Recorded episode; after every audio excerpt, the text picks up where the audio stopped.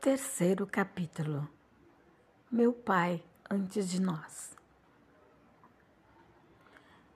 Meu pai sempre contou muitas coisas referente à vida dele, à juventude, à infância. Uma das coisas que ele sempre disse e repetia é que ele não gostava de bater nos filhos porque ele apanhou muito e não adiantou nada. Ele continuava fazendo coisas erradas. Então meu pai nunca tocou a mão num filho. Só uma vez que bateu no meu irmão Renato, porque ele tinha batido em uma menina. E ele disse: não se bate em mulher. Realmente eu nunca vi meu pai batendo em mulher. Eu vi ele brigando muito, discutindo com minha mãe, muitas vezes, que é outra parte, outro capítulo eu vou contar. Mas um dia eu me lembro de uma memória infantil do meu pai apanhando da minha avó materna com um rabo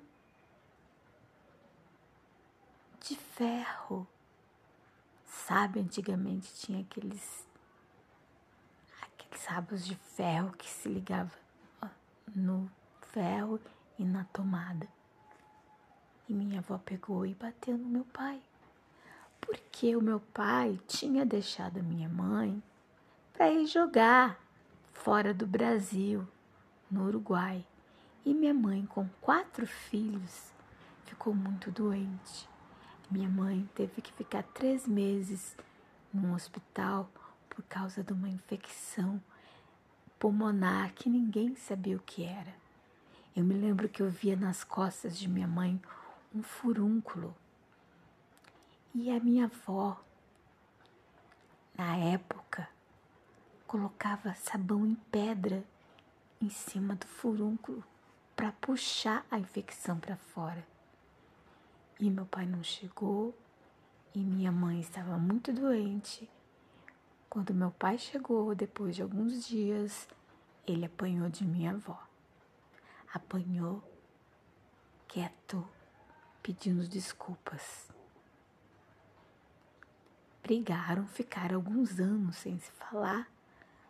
Depois fizeram as pazes, né?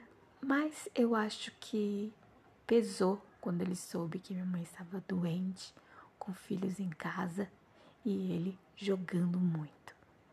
Meu pai era um jogador extremamente é, viciado em jogo. Ele jogava em loteria, no jockey club,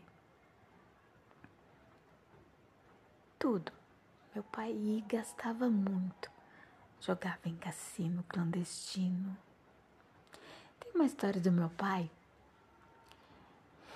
que eu escutei de um uh,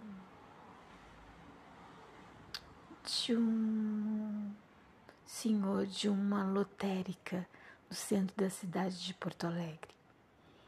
Ele me disse que meu pai era o único que podia jogar fiado porque ele sabia que quando meu pai perdesse,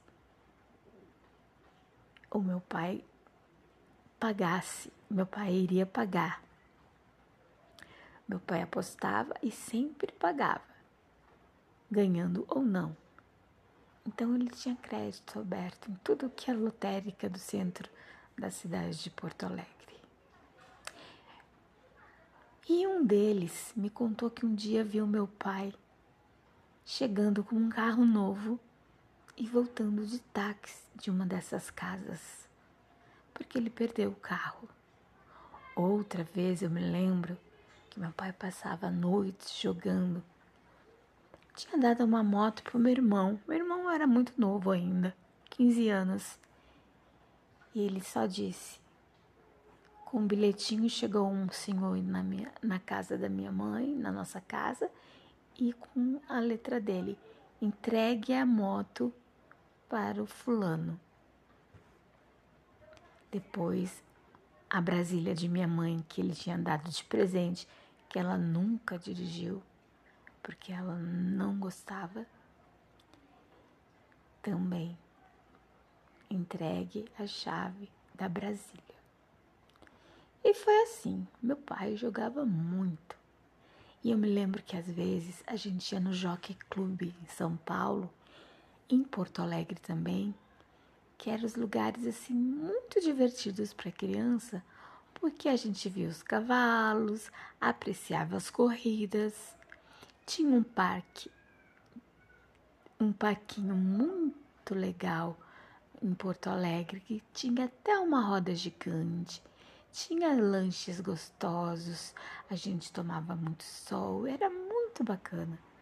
Às vezes ia meu tio, levava meus primos e a gente ficava no jockey. Era muito divertido. Depois, quando nós mudamos para São Paulo, também íamos no Jockey Club e era muito bacana também o parquinho das crianças. E minha mãe era super companheira do meu pai para essas indiadas. Adoravam jogar no Jockey Club. Meu pai jogava muito e a mãe jogava uns trocadinhos que ele dava para ela. E muitas vezes ela ganhava e ele ficava bravo porque ela torcia para o cavalo dela e não do dele. Ele tinha apostado muito mais e se o dele ganhasse, eles ganhariam muito mais. Mas a diversão do jogo é apossar em seu cavalo e querer que ele ganhe. Mas era muito legal. Eu me lembro que a gente ia, tinha cavalinhos para a gente andar, tinha brinquedos muito legais. Às vezes tinha pessoas que iam lá divertir as crianças com desenhos, com brincadeiras com pinturas de rosto. E eu gostava muito de um de um merca, de um barzinho que tinha lá dentro, que a gente comprava muito amendoim doce. Eu adorava aquele amendoim doce do Jockey Club de São Paulo. Depois, quando minhas filhas nasceram, eu continuava levando. Depois, quando a gente retornou mais velha para São Paulo com a minha mãe, depois da separação, a gente ia para o jockey com a minha mãe, mas já não no paquinho, já para jogar mesmo, porque ela gostava, ela adorava. Eu me lembro que às vezes era noite, tinha dois dias da semana que o Jockey Clube de São Paulo funcionava e eles colocavam os filhos todos dentro do Maverick que ele tinha. O meu pai tinha um Maverick colocava os três filhos e quatro, Rodrigo já tinha nascido, os quatro filhos, e estacionava na porta do jockey, da noite criança não entrava, e estacionava do lado de um senhor que vendia um churrasquinho maravilhoso. E meu pai dizia: Cuida do carro e dos meus filhos e pode dar um churrasquinho para cada um. E a gente ficava escutando música, comendo churrasquinho, dormindo e sempre tinha uma promessa. Caso o pai ganhasse, nós íamos num rodízio de pizza. Então, ou se não, a gente ficaria só no churrasquinho. Eu me lembro que quando ele ganhava, nós íamos para um rodízio de pizza. Era muito legal. Depois do Joca, a gente ia para a pizzaria. E lembro que ficava muito tarde e aí a gente ia dormir. Eu me lembro que eu ia arrastada do carro para o apartamento de tanto sono que eu tinha, todos nós.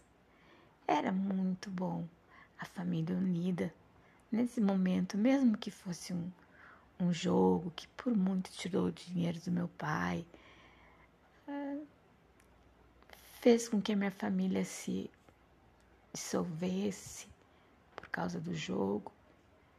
mas era melhor que brigas entre eles. O jogo, apesar de tudo, no Jockey Club, trazia momentos muito legais em família e boas lembranças. Meu pai era muito jogador. E quando ele ganhava, ele ganhava mesmo, porque ele sempre jogou um bom valor no cavalo. Jogava na loteria. Loteria também, vários jogos. Nunca ganhou muito. Quando ele ganhou, muitas pessoas ganharam também. Então nunca deu muita sorte em loteria. Aquela loteria da zebrinha do Fantástico, sabe? Nunca deu, deu certo. Mas enfim, meu pai sempre contava que quando ele era moço, com 18 anos, ele ganhou na loteria um bom dinheiro. Foi para o Rio de Janeiro, se casou. O primeiro e único casamento do meu pai no papel, aqui no Brasil, foi com 18 anos e ele disse que gastou tudo no Rio de Janeiro, ficou em hotéis maravilhosos, passeava, gastou tudo e depois voltou. Meu pai não tinha jeito, mas eu sempre admirei meu pai. Ele é um homem íntegro, um homem que falava as coisas sérias, um homem que ético, que tinha a preocupação com a sua família e adorava dar brinquedos. O meu pai, no Natal e no Ano Novo, amava dar brinquedos para todos os filhos, os sobrinhos, a vizinhança. Todas as crianças tinham sempre um presente. E ele dizia para a gente escolher o presente de Natal. A gente escolhia e ganhava. Mas sempre havia um presente surpresa, que às vezes era melhor que o, o presente que a gente tinha escolhido. Por exemplo, uma vez nós ganhamos uma guitarra, mini guitarra e um mini microfone com caixinha de som, era laranja assim, para gente brincar de apresentações de conjuntos musicais. Era muito legal, era muito legal. Meu pai gostava também de fazer muito churrasco em casa, convidava meus meus tios, meus primos, alguns vizinhos, e era sempre muito farto. Minha casa era muito farta. Meu pai, no início, quando ele casou com minha mãe, ele começou, eles casaram e ele começou a melhorar de vida até conseguir uma diretoria numa empresa chamada, se não me esqueço, era Apressu. Era um era uma cooperativa de previdência, alguma coisa assim. E aí ele foi é, para São Paulo e nós fomos juntos. Isso foi em 1982. 82 não, 80. Meu irmãozinho tinha um ano, ele nasceu. Não, em 78, 79. Meu irmãozinho tinha um ano, ele nasceu em 77, 78. Sim. Nós fomos morar num prédio em São Paulo, no bairro de Santa Cecília, na rua Puquerque Lins. Do lado tinha um teatro São Pedro. o prédio tinha 28 andares. Primeiramente, nós fomos morar no 23 Depois a gente conseguiu um apartamento maior e fomos morar no 28 andar. Tinha piscina, tinha é, salão de jogos, tinha playground para as crianças e a gente ficava até às 10 horas brincando. Quando apagava a luz, as crianças subiam. Era uma festa. Temos amigos até hoje daquela daquela daqueles tempos. uma vez, eu e minha amiga Tânia, quando nós chegamos lá, a minha mãe, meu pai, nós chegamos em janeiro e tinha uma escola pública bem ao lado do edifício. Eu não me lembro o nome da escola, mas a gente sempre estudou em colégio particular. Mas, como todos os, os, os amigos estudavam naquela escola, e para facilitar que era do lado, e pelo pouco tempo de ter de, de, de, de para essas coisas, meu pai resolveu colocar nessa escola do lado. Tá todo mundo vai ali do prédio, as crianças vão. E nós fomos. Minha mãe ficou muito chateada porque ela queria que meu pai pagasse uma boa escola para nós. Ficamos um ano só naquela escola e depois passamos para estu estudar na escola Boni Concili, que era das Madres Cabrines, que vou te contar, era uma escola muito forte, era uma escola muito cuidadosa, não e tinha uniforme e não dava para fazer matar aula, não dava para fazer nada, carimbo todos os dias na carteira. Então, a gente estudou nesse colégio público. Minha mãe não gostou. Passamos a estudar no outro Boni Concili. Nós não gostamos porque era muito é, forte, né? E o meu irmão Renato tinha rodado e ficou na mesma aula que eu nessa escola Boni Concílio. E engraçado que a gente sempre faltava todos os dias no mesmo dia. E a professora falava, mas engraçado, vocês ficam doentes no mesmo dia. Quando falta um, outro também falta. E era uma, uma coisa que a gente ficava envergonhado, porque a gente não sabia responder, né? A gente ficava quieto. E a professora também fazia assim, mas ela provavelmente também deveria entender que criança tem dessas coisas. Eu me lembro no colégio público, aquele que a gente estudou o primeiro ano, quando chegamos em São Paulo, ao lado do prédio, eu tinha uma amiguinha Tânia. Essa amiga estudava na minha classe, lá se fala classe, né? na, na turma, lá era classe. E o prédio era muito bom, tinha piscina, tinha tudo. Então a gente resolveu um dia faltar a aula para ficar brincando na piscina. Estava um dia muito encalorado, na frente tinha uma sorveteria e a gente resolveu, vamos faltar a aula, vamos.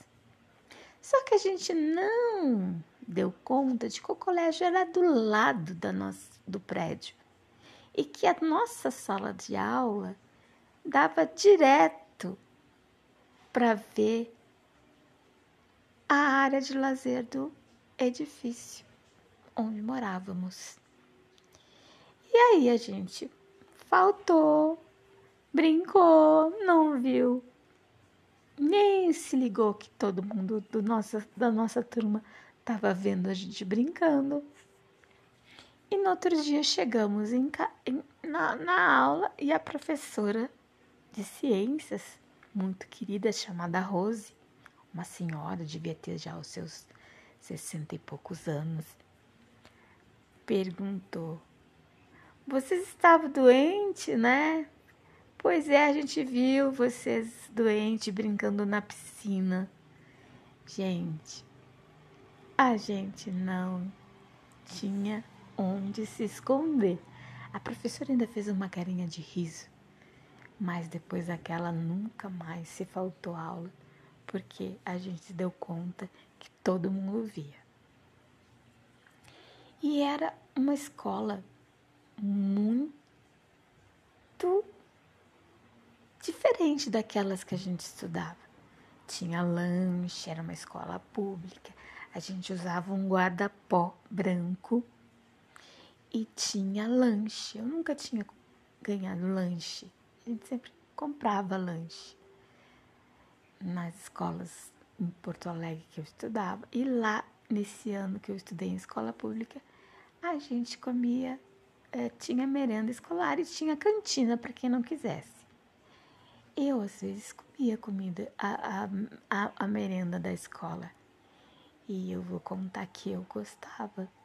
Tinha umas bolachas de água salgada, de águas, água e sal, que era o gosto nunca visto igual. E eu me lembro até hoje, nunca mais achei uma bolacha com aquele gostinho. A gente tomava com Nescau quentinho, um chocolatado e aquelas bolachinhas de água e sal. Outras vezes era arroz doce, outras vezes era um creme de milho doce que parecia um, uma pamonha molhadinha. E eu gostava de comer. Eu ia para fila e comia. Eu amava. No outra escola que era muito cara e era das madres, o lanche também tinha um lanche muito bom, que era o prensado. Era muito bom. Não, prensado era no Assunção, em Porto Alegre. Era o X. Era o cheeseburger, que era queijo, maionese e carne. Uma carne bem fininha, bem saborosa. Gente, foi o melhor cheeseburger que eu comi na minha vida e nunca mais eu consegui nem fazer em casa igual. Aquele colégio era muito bom. Tinha excursão para os Estados Unidos. Sabe que naquele colégio teve uma um, um, um passeio para gente ir no programa Silvio Santos domingo no parque. Nós fomos. A minha irmã, Adriana, chegou a ganhar um tênis Montreal do programa Silvio Santos porque ela tirou o terceiro lugar na dança. Ele escolheu ela e ela subiu para ganhar o presente. Eu não ganhei nada, mas foi muito legal ver o Silvio Santos, ver aquelas crianças. A gente ganhava um lanche quando a gente chegava. A gente tinha ônibus que buscava e levava a gente. E foi uma das boas lembranças disso. No final, esse capítulo, que era do meu pai antes de nós, ficamos falando do meu pai com nós e nós sem o meu pai. Na verdade, tudo se mistura na vida de uma família, não é? Mas voltando ao que o capítulo é, é o capítulo resolve apresentar, é que meu pai era um menino muito talentoso, mas muito teimoso também. E o meu pai, ele era depois, antes, depois que ele casou, foi para o Rio, ele teve uma outra esposa, que foi a mãe da nossa irmã Rosane, Rosane Campos, que a gente veio descobrir só depois dos 15 anos, quando a gente foi convidada para ir ao casamento da nossa irmã. Nós ficamos muito felizes de ter encontrado uma irmã. E ela é muito bacana e nos deu uma sobrinha maravilhosa chamada. É, eu chamo ela de Neneca, mas é a Nayara. Não sei porque eu achei falar Neneca mas é a Nayara. Casou, tá morando fora do país, está muito bem, é muito bonita e lembra muito a tia Andréia. Não temos muita convivência, mas temos muito carinho e respeito um pelos outros. Naquele tempo mais antigo, eh, as mães, as novas esposas não queriam que que os filhos conhecessem os filhos de outro casamento e escondiam umas coisas muito babacas. E hoje não, hoje os filhos se misturam, os pais conversam com os, com os maridos dos, né, dos outros, ficam amigos, tem guarda compartilhada. Eu acho que é muito mais é, muito ma melhor para as crianças e para a família em si. Então, esse capítulo é o capítulo que eu puxei mais 25 minutos de gravação. Então, chega deste capítulo. Um beijo e até o próximo.